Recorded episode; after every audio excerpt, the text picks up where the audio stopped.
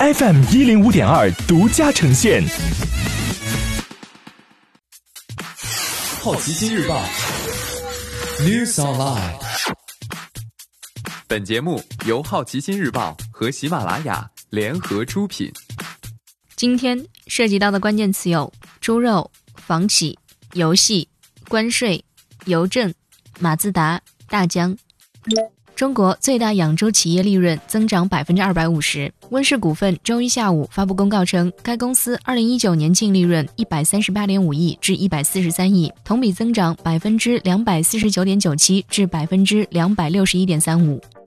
万科去年销售超六千亿，领跑行业，碧桂园调出前三。一月六号，随着碧桂园发布二零一九年最后一份业绩快报，曾经的 TOP 十房企都交出了去年的销售答卷，整体上销售资源更向龙头房企靠拢，也就是所谓的马太效应。但同时，全行业都遇到增速放缓的情况。具体来讲，销售额排前三的分别是万科六千三百零八点四亿元，恒大六千零一十点六亿元，融创五千五百六十二点一亿元。二零一八年的老二碧桂园去年掉到了第四，为五千五百二十二亿元。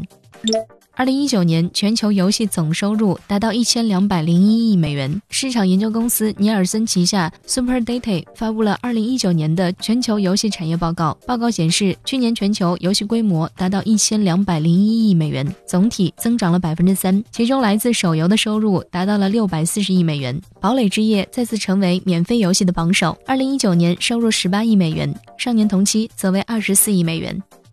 今天你不能错过的其他新闻有。中国再次下调关税，涵盖八百五十九项进口商品。